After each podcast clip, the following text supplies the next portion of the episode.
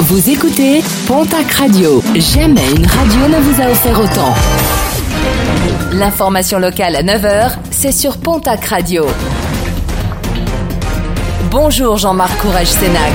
Très belle matinée. Deux morts et cinq blessés. Bilan hier du crash d'un hélicoptère du 5e RHC de Pau qui était en exercice sur la commune de Bouille-de-Vent dans les Hautes-Pyrénées.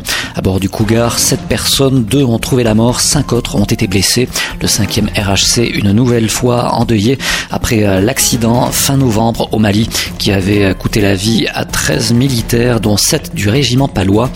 Une enquête a été ouverte. Hier se trouvait sur place la gendarmerie, le procureur de la République de Tarbes ainsi qu'une équipe du bureau enquête accident de Bordeaux. Suite à l'annonce de leur direction, l'inquiétude des syndicats de Daer Sokata, selon la CFDT, entre 250 et 300 emplois pourraient être supprimés sur le site de l'OEI. Pour le syndicat, la crise du Covid-19 va servir d'alibi pour présenter un vaste plan, plan qui mettra à mal la pérennité du groupe et certains de ses établissements et sous-traitants et de promettre des actions fortes dans les prochains jours pour sauvegarder et maintenir l'emploi. Un appel aux dons lancé par les responsables du parcours sa Borse dans les Pyrénées-Atlantiques.